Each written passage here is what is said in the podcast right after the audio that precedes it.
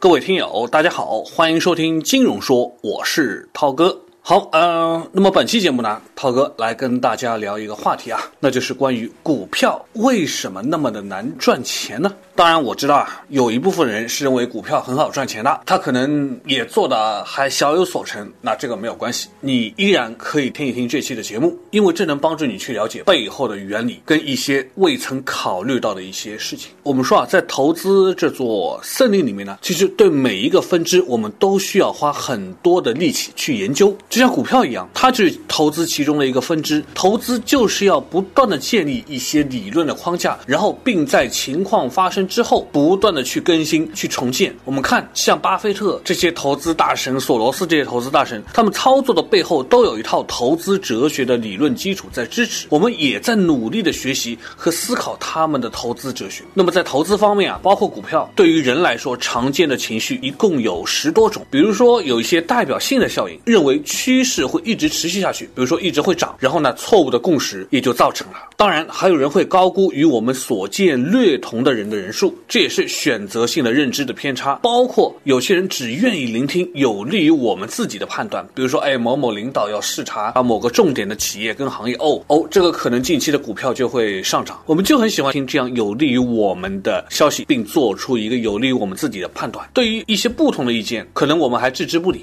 所以说，我们这些情绪啊，都会影响到整个股市的市场的表现。而对于其他的投资市场也一样。所以说呢，著名的金融大鳄索罗斯啊，就根据这些。些情况就提出了一个概念，叫做反射性理论。那么反射性理论的核心呢，就是说啊，投资者与市场之间其实是相互影响。那么投资者呢，是根据掌握的资讯的预期来判断市场的走势，并依此进行行动。而其实行动事实上也是反过来影响着市场的走势，甚至呢也改变了市场原先的走势。一个大的趋势一旦形成之后，两者就会互相叠加，形成巩固的效应，直至不可动摇。那么索罗斯呢，在这这个。时间段里面就称为是加速期，而如果当所有人的认知跟真实的差距越拉越大的话呢，那么形势就会失去控制，甚至反转。那其实啊，涛哥也觉得这个理论呢，其实蛮抽象的，但是呢，它的实际操作意性呢是非常的强。那么根据这个理论呢，你就会发现，一般的人是很难判断股票市场的走势的。为什么呢？因为其实你本身就是市场的一部分，你已经和这个市场融为了一体，并且在相互影响，你的判断就影响着股市的走势。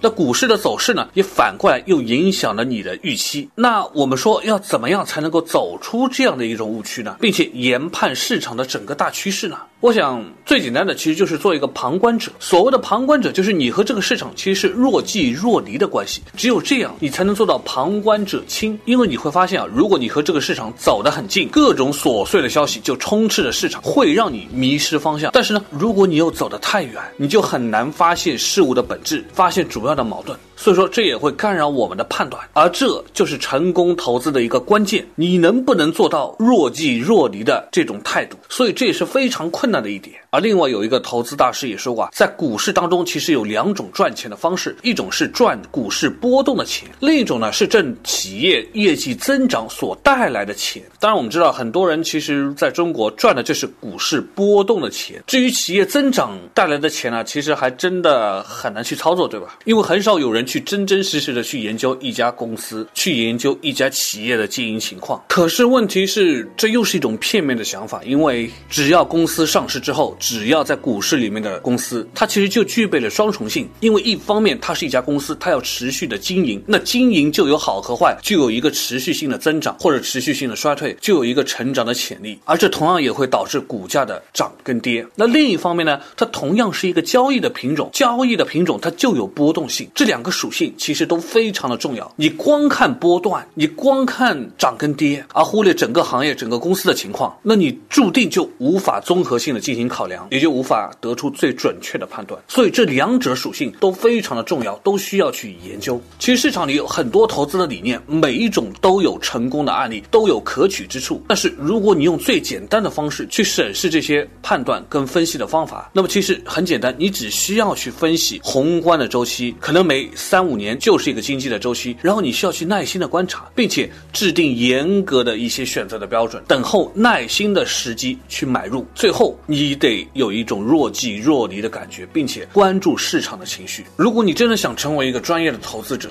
那你就会发现，其实投资是一件寂寞的工作。很多时候，它是对人性和对心灵的拷问。这过程中会遇到很多的困难，还包括涨跟跌之间带来的心跳加速，更包括对我们心灵所产生的巨大的压力跟影响。所以说，我们在自己当下的这个阶段里面，其实需要很清晰的去明白，我们是要去挣一些容易的钱呢，还是要去挣一些难的钱？如果果你只想挣一些容易的钱，你也只有挣容易的钱的能力，那就不要去挣一些很难的钱。当你还没有到那个火候，当你还没有到那个水准的时候，即使你想赚很难赚的钱，即使你努力，你付出非常的多，然而你会发现，其实你依然还是很难赚到钱。这就是这么一个残酷的现实。所以说呢，不管做什么样的投资，终究是一条艰难的道路，但是我们却不得不走下去。因为真的，只要你身处在这么一个现代商业社会中，其实你每一天都在投资理财。你在投资自己的生活，你在投资自己的家庭、你的爱情、你的孩子。你希望通过这些投资，在未来的某一个期限里面，在未来的某一个阶段里面，给你带来你所需要的回报，或者说远超你的回报。所以说，既然这就是一个无法回避的问题，我们就需要主动的去拥抱它。理财就和吃饭喝水一样正常，是生活中的一部分。如果你玩不转股票，没有关系，很简单，你可以把钱存在银行，存活期，本金无风险，随时取用，可能每年的收益只有百分之一。当然，你还可以刷刷手机，搞个。余额宝本金也没什么风险，也可以随时取用，每年的收益就上升到了三点几。当然，如果你想要更高的收益，可能你就需要去做股票，去做更高风险的资产。所以，不管做什么，明白自己处在什么样的一个位置，但是不要停止去追求收益的脚步，因为所有人都知道，钱在未来的世界里面终将变得更加的不值钱。所以，你需要打响你自己的财产保卫战，获得更多的收益，获得更多的财富，来抵消一切贬值所带来的损失。好了，呃，今天的节目也就到这里了，感谢大家的收听，咱们下期节目再会。